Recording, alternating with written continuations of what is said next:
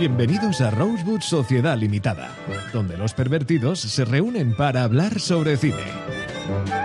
Cada semana, Eduard y Señorita X se sumergen en las historias más emocionantes del cine mientras intentan evitar la tentación de los spoilers. Presentado por Alexis Piquer y producido por Humanistas Sin Complejos. Rosewood Sociedad Limitada. Ni te cases ni te embarques.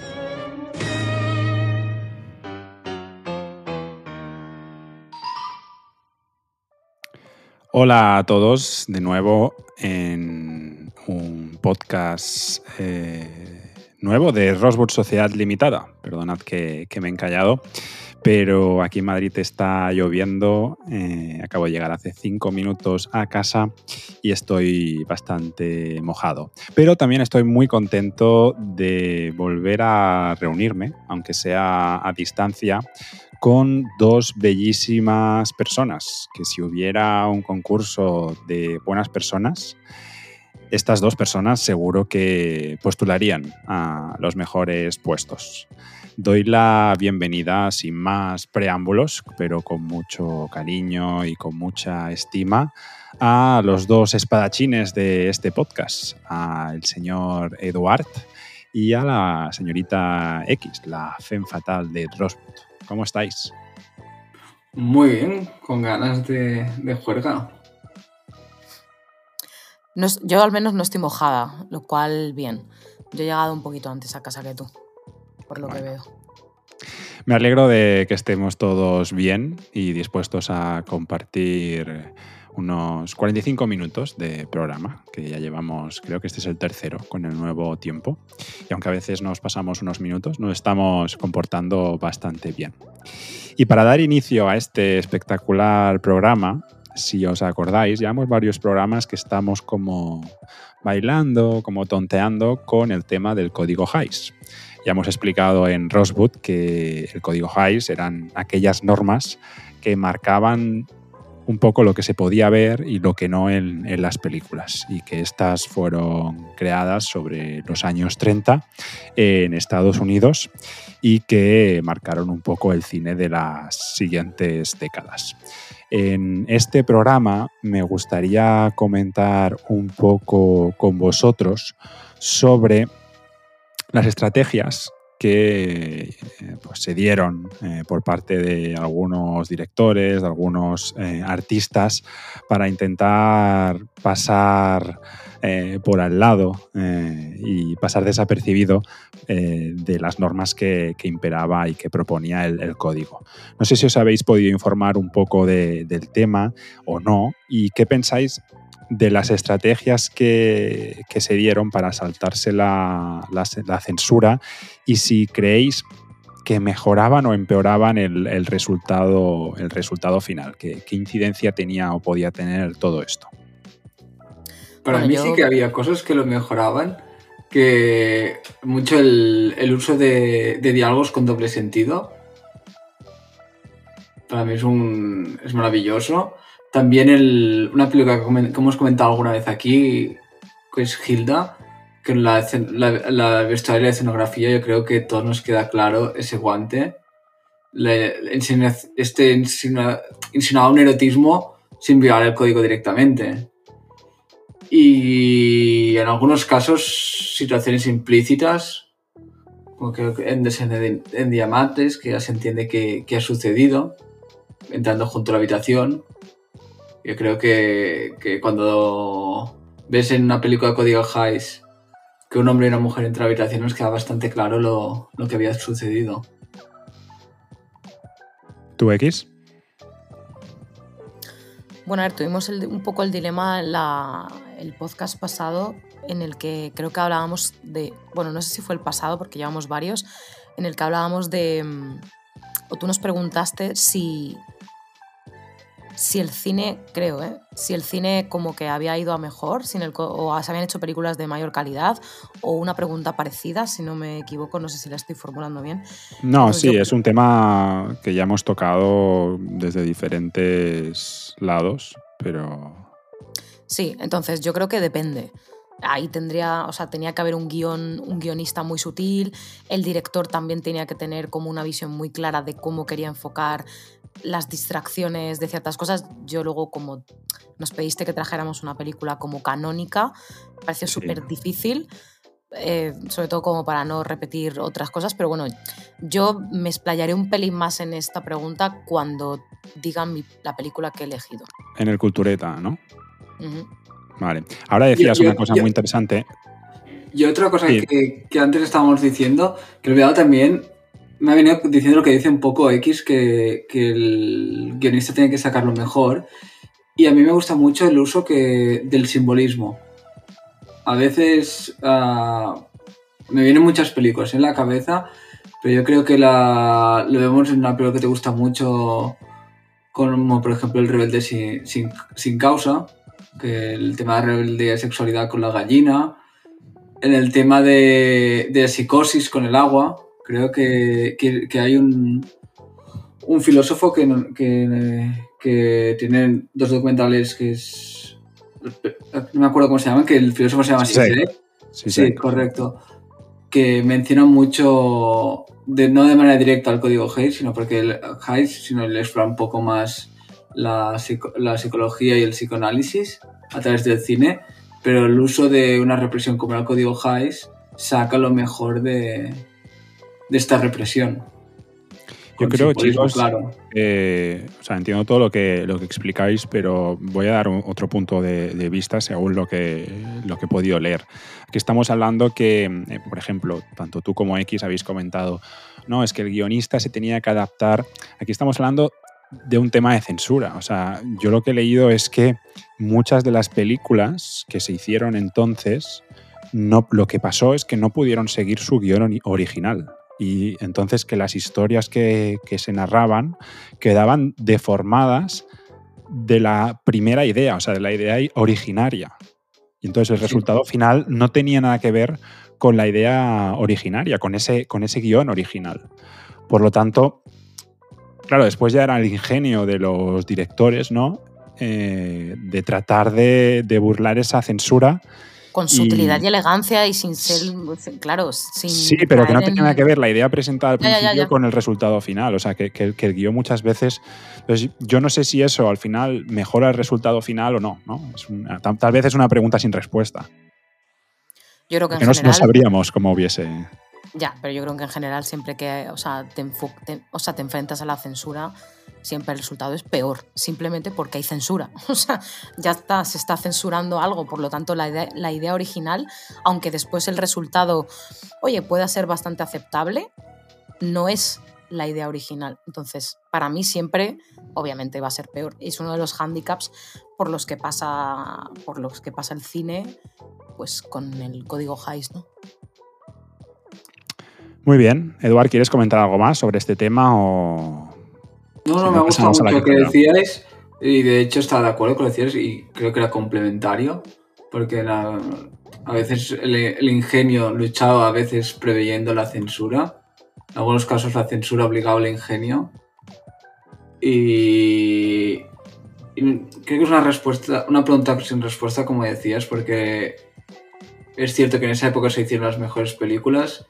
Coincidió que hubiera un código Hayes Realmente también es la época había guiones más prolíficos, que sería injusto y tramposo dar una respuesta mm, sólida. La semana que viene, ya os informaré, pero para que la, gente que nos sigue sepa un poco de, qué vamos a hablar en esta introducción, hablaremos de un poco del Hollywood clásico, de, ese sistema de, estudios y, y del auge de, que bueno, viene un poco a colación de, todo esto que, estamos comentando. Así que, sin más dilación, pasamos a la cartelera y explicamos un poco lo que hemos visto esta última semana.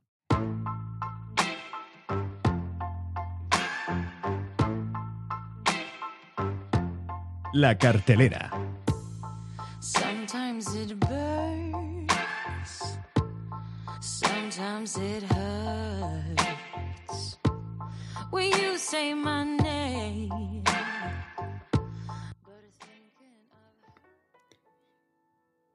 Estamos en la cartelera. Mm, yo por fin he, podido escaparme al, cine, aunque no a ver, ah, ya tocaba, aunque no a ver lo que me gustaría, porque lo que me gustaría está reservado para ver de manera acompañada este, este fin de semana. Entonces he tenido que, que improvisar un poco, ir a ver algo que no pretendía ver, pero que, que, me ha gustado. Pero primero me gustaría saber un poco qué es lo que habéis visto vosotros, si habéis visto algo. ¿Quién quiere empezar? Empiezo yo. Yo hice los últimos deberes, bueno, los penúltimos, creo que ya solo me queda una por ver de las que tengo pendientes que es Perfect Days, que todavía no la he visto, pero bueno, fui a ver eh, los que se quedan, por fin. Oh. Sesión de tardeo pronto, así que solo había personas mayores, además. me encanta ir al cine con personas mayores.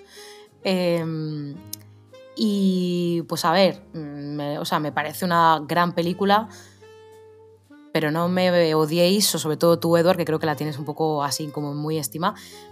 Creo que es una película y Andrés Creo que es una película que no volveré a ver hasta dentro de mucho. Creo que es una buena historia. No tengo nada que decir al respecto. Está muy bien grabada. O sea, está, está perfecta. Pero que sin más. O sea, a mí no me llegó especialmente nada. Y eso que habla, no sé, que es temática profesor. ¿Vale? Y me parece súper bien cómo está hecho todo y tal. Me reí mucho los personajes. O sea, que es, de verdad que es una película muy bien hecha. No tengo nada que decir al respecto. No se me hizo nada larga. Genial pero sin más. O sea, una buena película, pues que no, no, me, no me inquieta el volver a verla y no creo que me inquiete volver a verla. Mm, no voy a decir nunca, pero bueno, no sé. Es que no sé si, si alguna vez... ¿no? Sí, o sea, es que es una película que está muy bien, me lo pasé muy bien, pero que tampoco creo que... No te la has llevado a casa. No te la has llevado a casa. No creo que sea una película que trascienda en ningún sentido. ¿no? Es una película correcta, bien, pero ya está sinceramente. Eduardo, a ti te gustó más, ¿no? Yo, coincido con uno y con otro, ah, es decir, no coincido con ninguno de los dos, porque es cierto que no me pareció la obra maestra que decía Moret, es una película que me gustó mucho y me ha sorprendido que me gustara más a X, porque viendo el tema, la temática del profesorado, es una película que el director es, tiene un sello muy propio, me recuerda un poco los descendencias entre copas, que son películas que yo siempre digo que me han costado conectar al director, pero que está, pero es indudable su, su talento. En su momento lo, lo pasé muy bien. Yo dije, no sé si os lo dije, una película notable. No, no podía decir que es una película excelente, pero que mm, justificaba con creces el. ¿La, volverías a ver? Ahora en un mes la ponen en filming. ¿La volverías a ver en tu casa? Sí, Sí, sí, sí.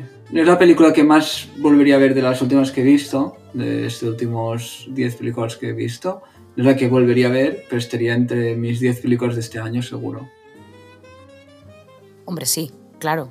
Es que este año ha costado arrancar, que arrancase ha costado bastante. Hemos pasado un verano bastante malo, ¿no? O sea, dentro de lo que tal, como que la cartelera buena empezaba. Y Oppenheimer claro, por... fuera el verano. Claro, pero ya ves tú, ¿no? O sea, que decir, Oppenheimer es un poco igual, es una buena película, pero la ves y que cuando la vuelves a ver, ¿por qué la vuelves a ver? ¿Sabes? O sea, no sé. Mm, pues está igual, es una película muy guay, te lo pasas estupendo, está muy bien hecha, es que nada que decir, es, genial. Los personajes, todo el trío este, ¿no? Es que es, es maravillosa. Pero ya está. O sea, sin más, no es no es como el la típica película que al menos a mí me, suscita el volver a verla por algo, ¿no? Quizás, pues bueno. Ni, por la duda, ¿no? De que puedas haberla recibido mal o no lo suficientemente bien, porque a veces pasa eso. Yo, por ejemplo, tengo ganas de volver a ver eh, Fallen Leaf. Eh, para darle esa. Sí, sí, sí, para darle esa, esa oportunidad. O sea, oportunidad personal, no, no como, como si yo fuera aquí, pero que creo que tal vez eh, la pillé en un, en un mal momento. Eh, mío y, contextual.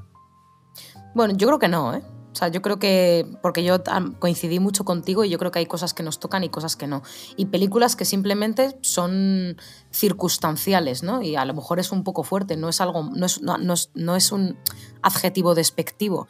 Pero, es que me ido encontrando con críticas de la película X y a veces, o sea, la tildan de la toda maravilla. Entonces dices. Por, eso yo a veces, por eso yo me niego a. Claro, pero por eso yo generalmente me niego a, leer crítica ya desde hace mucho tiempo, porque te sugestionas y a veces o bien piensas que te has pasado o que no has llegado y a veces te sientes tonto. en plan de, ¿qué me he perdido? ¿Qué me he perdido yo aquí? ¿Qué no he captado? ¿no? A mí igual, o sea, Fallen Lips me pasa un poco como a ti. Es igual, es una película correcta, incluso me gustó menos que esta, por no sé, pues por la manera de estar hecha. Esta es una película narrativa, sencillita, bien, tampoco sin pretensiones, ya está, es una película muy correcta pero tampoco... ¿Emocionante o no? ¿Tiene, ¿Tiene un punto emocional o...? Mm, sí, pero... Ah. No sé, sin más, no te, es yo creo que es una película por la que no, no eres nadie, la ves como muy desde fuera. Estas películas con las que no te involucras, estás viendo una buena historia, te gusta, mm, entiendes a todos los personajes, yo soy profesora, pero no sé, sí, ya te digo que me parece una película correcta, pero bueno, si acaso la vuelvo a ver será dentro de 10 años. ya lo comentaremos. Eduard, buen amigo, ¿qué noticias traes de las salas de cine de Barcelona? Yo vi una película que, me maravilló. Quizás no por su calidad, sino por Tú estás en racha, ¿eh?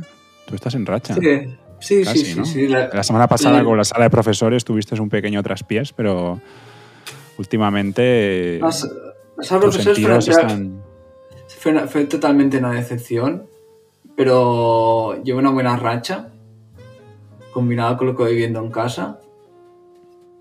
Pero la verdad es que he cogido buenas películas la última que he cogido y me he quedado bastante prendada ¿Cómo se llama? ¿Cómo se dice? Prendado, prendado. Prendado, prendado. Iba bien, iba encaminado, pero me acabo de sacar. Parecía Carlos Sainz. Pues fui a ver a La Tierra Prometida de Bastard, Bastarden en, en danés, que dicen. Me encantó, es una película con aires de western. Mm, ya sabes que yo me pierdo en todo lo que se parezca a un western y, y no fue menos. Acabé enamorado, aunque no es un western al uso, es una película de lo que llamarías una película de época. Pero tú, western puro y duro, no, ahí no te pierdes. O sea, ya has visto western, pero no ah, eres un fan absoluto del, género. Sí, sí, sí. Edward, muchísimo. pero, absolutamente.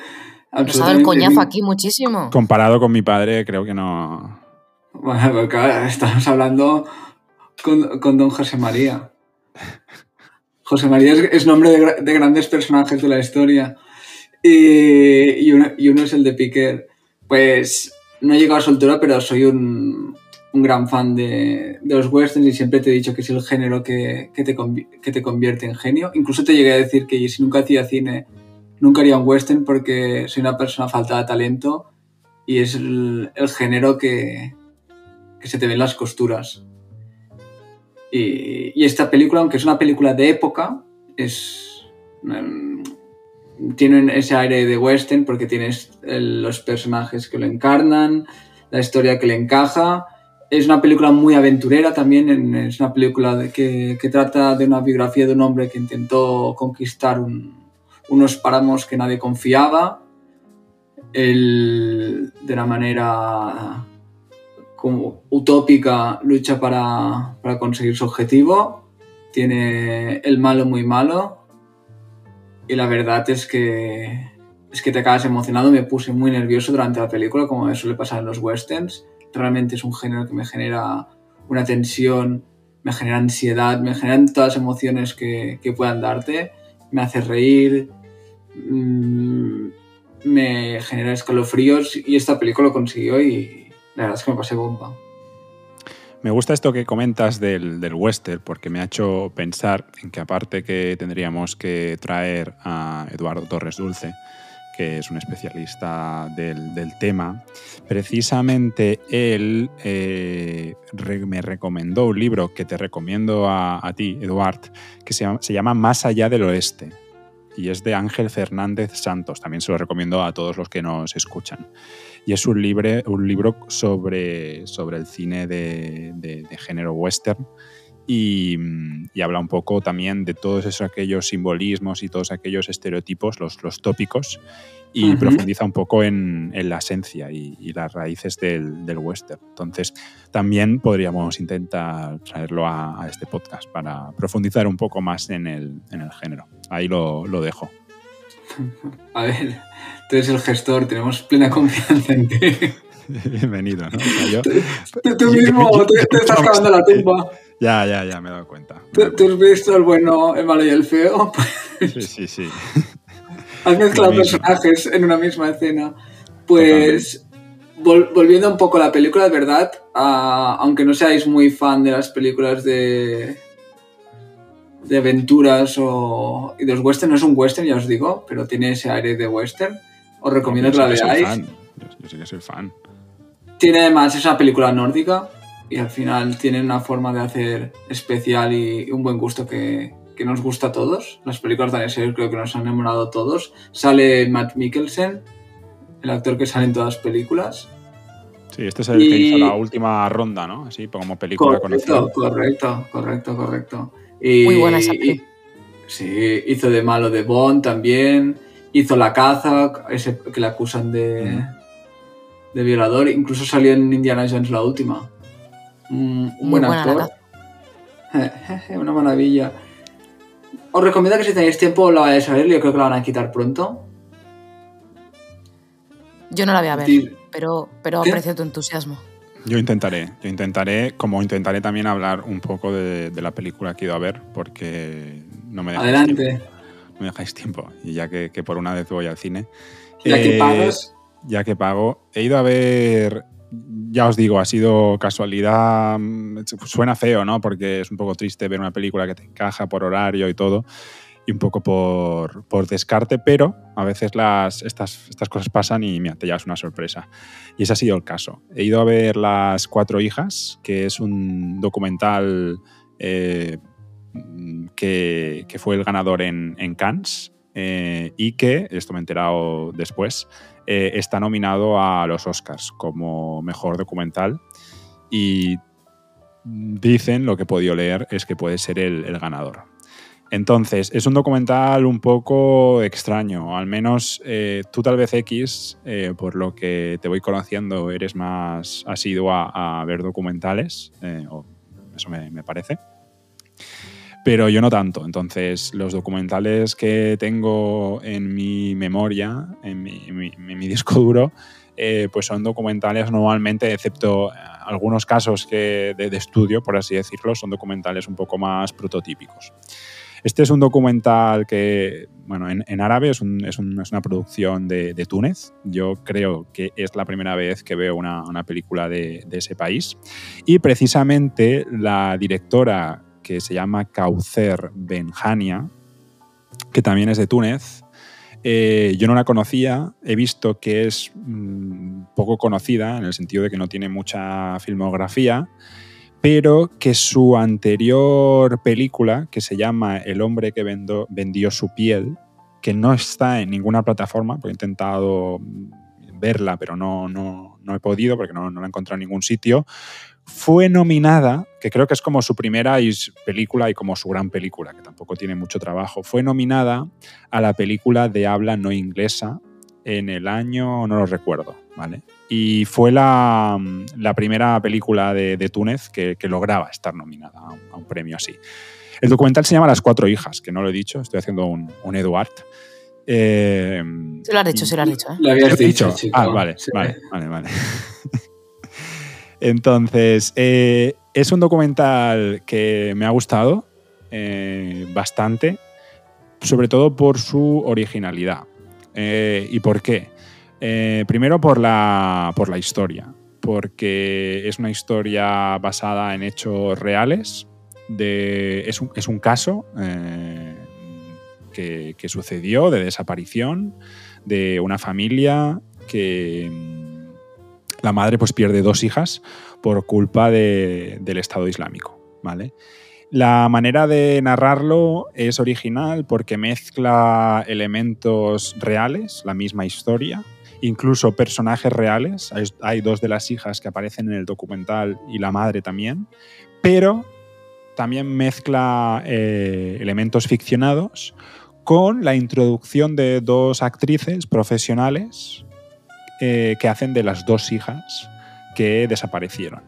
Entonces el documental, película documental, lo que hace al principio es presentarte las personas em, y poco a poco vas descubriendo la historia a medida que va alternando tanto entrevistas típicas de un, documental eh, a, los personajes y a las personas reales eh, y también recreaciones de lo que van narrando eh, ellas en las entrevistas que, les hacen. Entonces, em, ya os digo, a mí me ha gustado porque creo que, que su relevancia reside en la, originalidad, eh, en, este sentido que mezcla narrativa con ficcionada, ¿vale? Y eh, creo que también la, mm, la película eh, o sea, me ha parecido arriesgada y entiendo también porque puede estar nominada a, a premios y porque los ha ganado, porque Em, es ese elemento, o sea, se presenta, ¿sabes? Como yo no he visto Crims, por ejemplo, ¿vale? Pero es el, típico programa o reportaje que no te presenta la solución desde el principio, o el típico thriller, ¿no? Que tienes que ir como el libro, ¿no? De thriller, que tienes que ir como leyendo y poco a poco te vas metiendo en la, historia, porque te sitúa bastante tarde en los hechos que realmente dieron lugar a la, desaparición de las dos hermanas. Y no es hasta muy avanzado el documental donde como nosotros como, como, como espectador vas atando como los, los, cabos que han ido saliendo, eh, bueno, a menos que conozcas la, la, historia antes, pero no, no, no, era mi caso. Así que, bueno, eh, yo creo que este es un documental que también estará poco tiempo en los, en los cines, eh, creo que está por, también por el tema de los, de los Oscars. Y me ha gustado. Tal vez la, primera parte del documental eh, es un poco más pesada, pero a medida que vas avanzando con, la historia, pues es interesante. Y después está toda la parte cultural, ¿no? De las, de las diferencias culturales, de saber la realidad de mucha gente, cómo vive también en, esos ambientes y, que cuesta mucho empatizar o entender si, si no si no estamos allí. Pero, pero creo que las experiencias que, se explican son, son, son interesantes. Son, son, son, interesantes y también muy crueles. ¿eh? Así que, nada, eso, eso es. Este fin de semana espero ver eh, Poor Things eh, y poderla comentar la, la, semana que viene, si no, también otra. Así que, si os parece, cerramos la, la sección Vamos muy justos de, tiempo, como siempre. Y a ti, Eduard, te pongo la sintonía de la oposición, ¿no? Hoy creo que pega más, porque no comentas una película. Agradecido. Vamos. La oposición.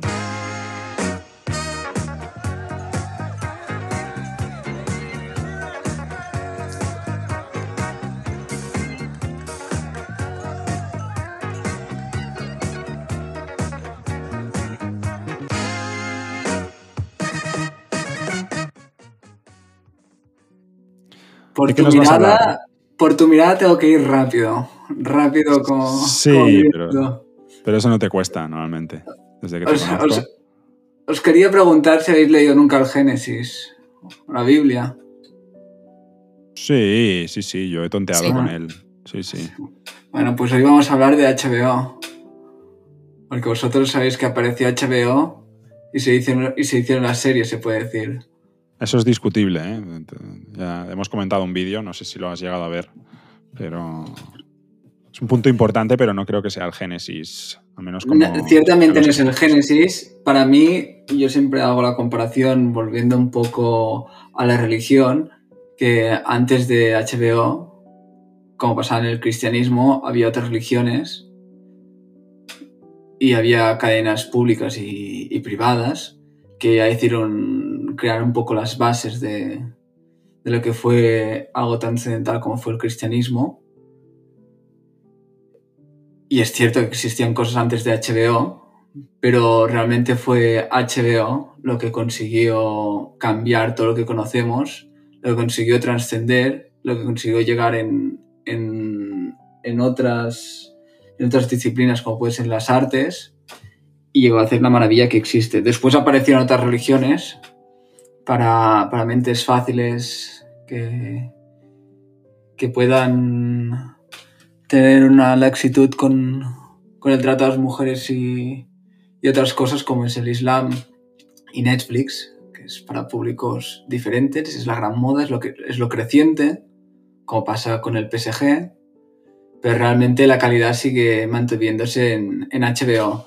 ¿Por qué HBO es tan, tan importante? Yo creo que todos coincidimos aquí que todo lo que hemos visto grande, grande de series, o lo que creó Cátedra fue, fue HBO. Estáis aquí, chicos, veo un poco callados. No, te estamos escuchando. Yo comentaba al principio algo. Me, me, gusta la gente participativa, pero yo creo que Pues todos no has- coincidimos. Eduard, no has arrancado, te estamos dejando arrancar. Sí, sí. Arranca Yo- yo y- creo que Qué, todo qué- nació, qué asambleario se pone a veces, ¿eh? Se pone muy asambleario. Todo nació un poco, yo creo, con, sobre todo a finales de los 90, principios de los 2000, con, con Los Soprano, con The Wire, con todas esas series que fue sacando poco a poco HBO, que, que posteriormente va haciendo, que también Larry David fue arrancó el mismo momento, a Six Feet Under, a, a dos metros bajo tierra aquí en España, que creó toda esta cátedra que, que ha ido apareciendo después. Mm, aparecieron profetas como fue eh, David Chase. Por ejemplo, el, eh, ah, Los Soprano, que es en el 99, que podríamos decir que es la, la- la primera eh, gran serie, es eh, paralelo a el ala oeste de la Casa Blanca. Y en cambio, Correcto. oeste de la Casa Blanca, y, eh, así como a la- Los Soprano era televisión por, por- por cable, es decir, digamos de alguna manera privada, el ala oeste de la Casa Blanca era pública. Si no, si no recuerdo mal, al ala oeste ah, llegó la trascendencia y al de la de ¿cómo se llama? de, de HBO y se la incluye siempre como las grandes obras de, de cadena pública como luego han pasado como fue que luego pasó a se vendió a la privada Pero son el mismo año, ¿eh? Las dos son del Sí, sí, 99, sí. la primera Sí, temporada. sí, y, an- y an- y anterior a esto se hicieron cosas públicas y posterior a esto las cadenas públicas han seguido haciendo maravillas, como es el caso que después compró Netflix, que nos gusta que nos gustó tanto, como se llama esa serie de BBC que le gustaba mucho a X también. Black Mirror. Black Mirror. También es cadena pública. Las cadenas públicas es cierto, y yo siempre digo que las cadenas públicas, incluso algunas privadas, son, yo las llamo las judaísmo, porque sin ellas no había nacido todo lo que fue después el, el HBO. Y ciertamente ah, el ala oeste va, va cogiendo un poco lo, lo que fue creando. Yo, yo tenía dudas de si era pública o privada el ala oeste porque me sonaba que era de NBC, pero igualmente mm, NBC como ABC son cadenas que no son por cable. NBC la- eh, emitió, emitió una de las primeras así series como conocidas que es Hill Street Blues, que yo no la he visto, pero Correcto, siempre se habla correcto. como del 81 al 87, que es como de lo, de lo- de lo primero que podríamos nosotros entender como, como serie. Por, por eso a mí siempre me gusta poner el ejemplo de NBC, que también fueron los que hicieron Frasier. Si no recuerdo mal, también hicieron Friends. También hicieron una serie que os acordáis seguro que fue Héroes. Sí, yo, hicieron yo la vi. varias cosas. Y- O, y ABC o- también tiene la de David Lynch de Twin Peaks. En, en- en Sí, el 90. correcto. Y, y tiene la famosa, que es una serie que trascendenció muchísimo, que es Lost, que marcó también antes después en, en hacer series. Y la incluyo en Tu cadenas. preferida, ¿no? Correcto. Ah, la incluyo en estas series ah, de cadenas privadas que, no entran en el sector streaming y lo que entendemos en el fenómeno serie, pero que crearon cátedra y son más que respetables. Las, cuando hablo de ello, las quiero diferenciar muchísimo de lo que ha hecho después Amazon o sobre todo Netflix, que para mí viene a, a, a- a romper la banca y hacer destrozos de, de lo Pero de la empresarialmente, pero empresarialmente lo hizo muy bien y lo ha hecho muy bien. O sea, ha dominado el, el, el- el discurso público en, en todo- en toda Ta- regla. ta- Y después a nivel de hizo- producciones. Ta- También lo hizo McDonald's. producciones- Sí, sí. McDonald's también lo consiguió y, y a mí me gustaría más ir a comer con Arzac. De alguna manera, no, no todo es dinero. Evidentemente es un negocio esto, pero la trascendencia de, de lo- todo lo que ha hecho HBO, mm, insisto, Carrier Enthusiasm, la de Larry David, The Wire, Soprano, pero es que lo que supuso Juego de Tronos, la mejor telenovela que siempre os digo del siglo XXI lo que, lo que, hace, lo que ha hecho ah, HBO, luego, luego lo intentan copiar, lo intentan imitar, lo intentan reproducir. Oye, ha funcionado esto, creamos un negocio de esto en Netflix o creamos en otras cadenas. Y para mí lo que le hace especial HBO es la manera que, que rompe la baraja y empieza todas las cosas.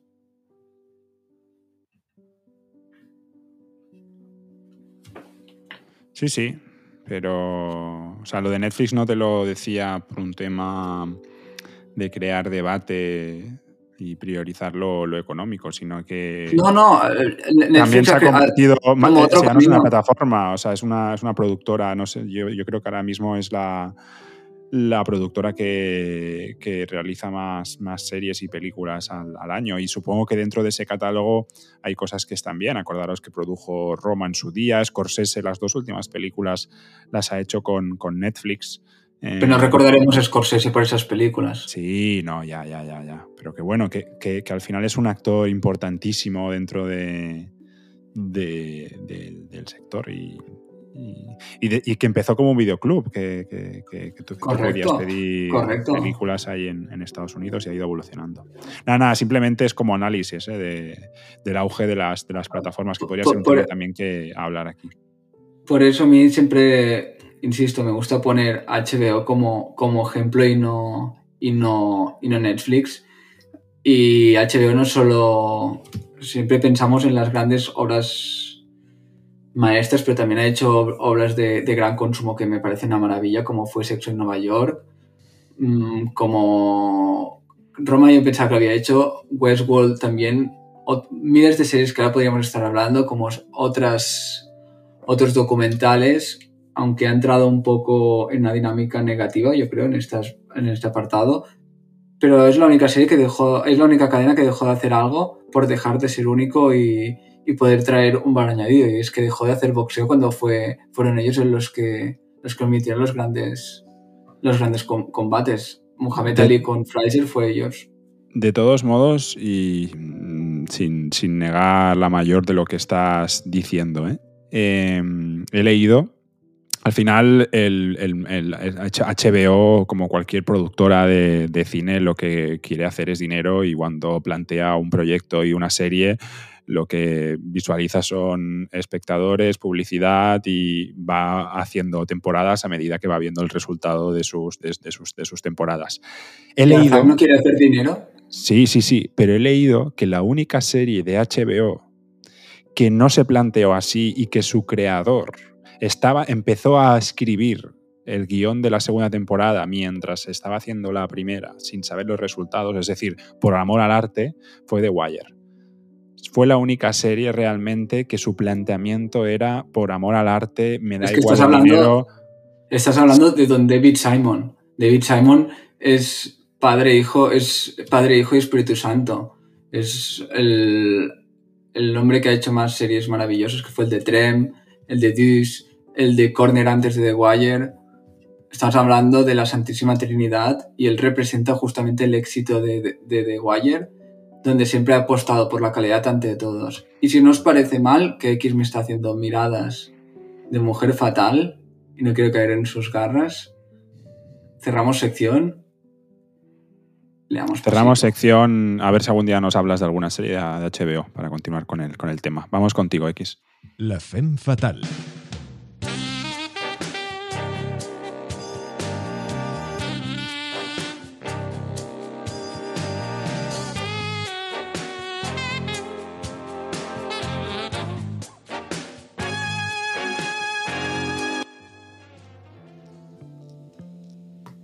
¿De qué nos vienes a hablar?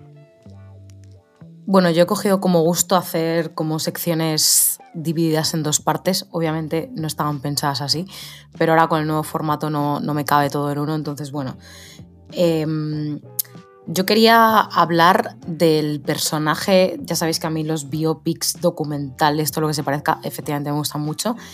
Y mm, decidí revisar una de mis de los biopics Mm, no es exactamente un biopic, bueno, película eh, relacionada con, la biografía de una persona, escritora concretamente que me gusta mucho, y ver, porque esta no la había visto, una película que tenía muy pendiente, que era un documental precisamente sobre la misma temática, así que voy a dividirla en dos partes porque no me cabe todo en una y son intensas. Voy a empezar por la segunda, que es la que no había visto y he visto, ¿vale? Que ya os la avisé, se trata de una película que está en Filmin, bueno, película, película documental, curiosa que está en Filmin, que se trata de Orlando, mi biografía política. Muy curiosa, ¿eh? Muy curiosa. La he Orlando... ver, me quedé a la mitad. ¿Sí? sí, sí, pero me costó un poco. Tengo a ver, normal. Yo hubiera empezado por la otra, ¿vale? Que ya lo aviso para nuestros, nuestros eh, oyentes aferrimos que voy a comentar en, la siguiente sección, comentaré las horas, ¿vale? Todo esto gira en torno al personaje de Virginia Woolf. Em, entonces, bueno, Las horas es una película del 2002, la vi hace millones de años, me encantó, la he revisionado, me ha seguido encantando, pero... Está en alquiler em, esta de las horas, en plataformas como Apple TV y alguna más.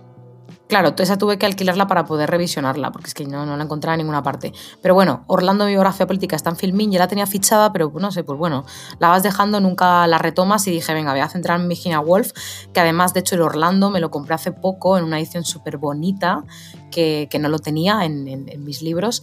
Y bueno, Orlando, para no ser muy pelma, Orlando es una película documental que está dirigida, bueno, guionizada y dirigida por Paul B. Eh, Preciado, que es eh, un siguiente invitado de Rosewood Sociedad Limitada. Eso espero, porque en, cuanto he empezado a informarme sobre él y ver entrevistas e incluso ya tengo fichados algunos libros suyos que me quiero leer, que no me he leído nada, perdón, eh, me ha parecido genial. Entiendo que para iniciarse en el mundo de Virginia Woolf esta no es la primera película que puedes ver porque además toca temas, pues eso, como, bueno, Orlando es complejo, es un, es un, libro complejo. Entonces quizás si veis las horas entenderéis un poco más el personaje de Virginia Woolf. Pero bueno, a mí Orlando eh, me encantó porque es una película documental que aparte de tratar el tema de Virginia Woolf, trata otros temas, ya no solo en, la realidad, sino también como en el arte, ¿no? Del, binarismo también en el arte, ¿no? Creo que en sí, bueno, es que a mí me ha parecido una locura. Eh, la vi por recomendación y muchas gracias a esa recomendación porque me encantó. Es una película documental muy poética, obviamente de bajo presupuesto, pero que ha tenido muy buena crítica. Em, Paul Preciado es, es, transgénero y de hecho em, yo me inicié en él viendo una, entrevista que tiene con Jodorowsky antes de su cambio de sexo cuando, cuando era Beatriz. Y ya empezaba como a hablar de todo esto. Ella, él ahora tiene, tiene un montón de, libros. Me han recomendado mucho Texto Yonki y Disformia eh, Mundi, el cual hizo paralelamente a cuando estaba haciendo Orlando mi biografía política. Orlando es una novela que publicó Virginia Woolf en 1928 Virginia Woolf se autoeditaba los libros por razones evidentes. No sé cómo de puestos estamos en Virginia Woolf, pero es una, es una escritora extremadamente controvertida, con problemas mentales, mm, con conflictos de género. Para la época era toda una revolución, por lo tanto se autoeditaba los libros. ¿no? Y, es genial que el Orlando, que es, que es un aristócrata, un noble, eh, plantea en esa novela suya, que es bastante larga, su, complejidad en cuanto al género, ¿no? Él no se encuentra a gusto en, un género.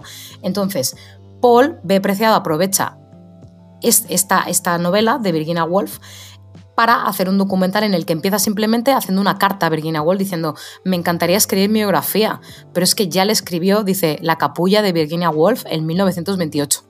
¿Vale? Entonces, él simplemente intenta hacer en esta película documental un poco una carta a Virginia Woolf, lo cual me parece muy bonito, explicando que ahora, ahora mismo el mundo, lo cual Virginia Woolf no se habría imaginado seguramente en 1928, está lleno de Orlandos, ¿vale? Que son personas pues transgénero, no binarias y un poco sin ser política, porque el, documental no me parece para nada político, de hecho luego él habla mucho del tema y, de, de, lo poético que es en sí el documental, no me parece nada de reivindicativo, simplemente me parece como una muestra bonita, poética, explicar un poco lo que significa ser una persona transgénero o no binaria eh, en el mundo actual, ¿no? Y siempre con relaciones a Virginia Woolf, porque realmente es como una carta audiovisual dedicada a ella, lo cual es precioso. Y bueno, tiene puntos increíbles, eh, aparece como todo el proceso de transformación de género de una persona trans, ¿vale? Paralelamente a fragmentos de la novela de Virginia Woolf Orlando, y me parece de verdad, muy bonita. Entiendo que no es como la primera cosa que alguien tiene que ver, sobre todo si no está acostumbrado al género documental. ¿Vale? Yo sí estoy acostumbrado al género documental, para mí son como podcasts visuales. Yo siempre hay, otro documental X, perdón que te interrumpa, en, en, Filming, que creo que solo lo tienen en, Filming, que solo tiene los derechos, que es A qué temía Virginia Woolf, que es un documental del, del, 2020. No sé si este lo tienes localizado. Eh, y creo que está basado también en una obra de teatro y una película tiene un título parecido. Sí, de Virginia Woolf hay bastantes cosas. Yo, bueno, para acotar un poco y tampoco ser muy pesada y muy monotemática, he decidido coger esta por, por un poco también, pues que es de hace nada, desde el 2022, y, y, Las Horas, porque la, bueno, desde 2023, Las Horas porque es una película que creo que la tengo muchísimo cariño y que está muy bien hecha, Nicole Kidman ahí está estupenda, pero bueno, Orlando, mi biografía política, yo que me gustan los documentales, pero que no soy una persona que está constantemente viendo documentales, mm, me pareció un enfoque muy bonito, muy fresco. Em, y sobre todo muy poético, porque normalmente relacionamos a veces las cosas trans se hacen explícitas. El momento, por ejemplo, de la operación de, es, cambio... es explícitamente poético, ¿no? Yo digo, yo he visto la mitad, pero es todo como muy lírico, tiene mucha sensibilidad, muy delicado. Que, incluso te pierdes, ¿eh? porque no, no, no tiene no tiene ritmo, por así decirlo. Ya no sé si lo entiendes. intenta ser binario. O sea, lo que me gusta del documental es que intenta como incluso llevar el binarismo al audiovisual. No sé si esto lo, puedes entender tú que has visto un trocito, ¿no? O sea, no es una película como que esté enfocada en algo en concreto. Es como simplemente es poesía, ¿no? De hecho, yo ella lo dice al principio, dice, la primera revolución es la poesía cuando, se, cuando puedes cambiar el nombre de las cosas. Y la segunda gran revolución del mundo es el amor.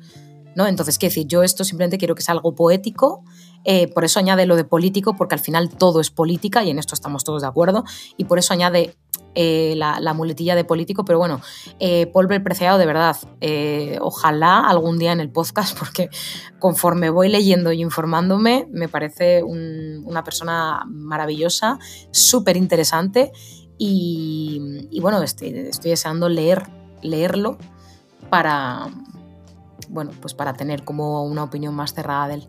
Pero bueno, la próxima vez, en el próximo comentaré las horas, si tenéis ocasión, vedla para ver qué opináis, porque me parece una película que es, esta sí que es una película, película. Entonces, bueno, a mí me, me, gustó mucho revisionarla, ¿eh? no me decepcionó para nada la revisión. Genial, X, pues lo, intentamos. Hacemos una cosa, estamos fuera de tiempo, vamos al Cultureta, pongo la sintonía, decimos nuestras películas sin más presentación, como una escopeta de ferias, decimos el nuevo tema, Mira, ya se me va el dedo, se me va el dedo. Decimos las, tengo tanta prisa, decimos el nuevo tema y, y despedimos. El Cultureta.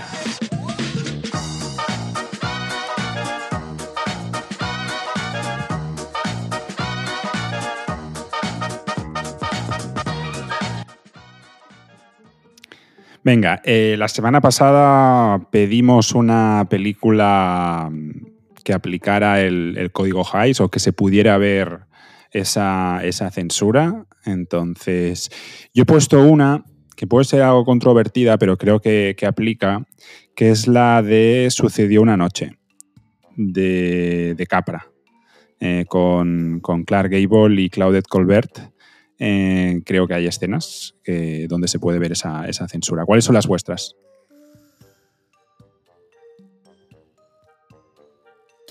Bueno, la mía es, eh, después de pensarlo mucho, ya tengo muy difícil, es la de Encadenados de Hitchcock, sobre todo por la escena breve, bueno, breve, larga, la, larga escena del beso, que al parecer no podía estar como más de cinco segundos o algo así tener la escena de un beso, y él se las apaña de una manera como muy sutil, entre otras muchas burlas a la censura, de hacer una escena de un falso beso en el que simplemente tienen las caras juntadas, pero no se están besando. Así que, bueno, me parece como una burla bastante ingeniosa por parte de Hitchcock.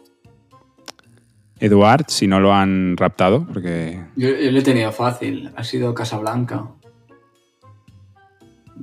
Cumple a rajatabla una película que debería ser explícita de violencia, sexo y otros temas inmorales y la verdad es que de manera sensacional lo capea y lleva al, al cielo esta película. El nuevo tema para la semana que viene es una película que se salte, ¿no? lo que hablamos un poco en la introducción, que se salte la censura del código. Un, ejem o sea, un ejemplo de película que, que aplique estrategias. Eh, de la época. Sí, sí, claro, de la, del código Hayes, una película que aplique esas estrategias que hablamos al principio un poco del tema, ¿no? de cómo se las apañaban para poder sacar sus, sus guiones, ¿no? sus historias originales lo más originales posibles. Ese es el nuevo tema. Despedimos, sí, despedimos el, podcast. La semana que viene tendremos el, eh, un, invitado, que, no lo anunciaremos, que será sorpresa. Vosotros ya lo sabéis. Y nada más. Eh, gracias, X. Gracias, Eduard, una, vez más por estar en, en Rosbot. Gracias a ti, don, don Alexis y doña señorita X. Hasta el siguiente capítulo. A todos vosotros, gracias. Nos vemos la semana que viene en Rosebud Social Limitada. Adiós y a cuidarse.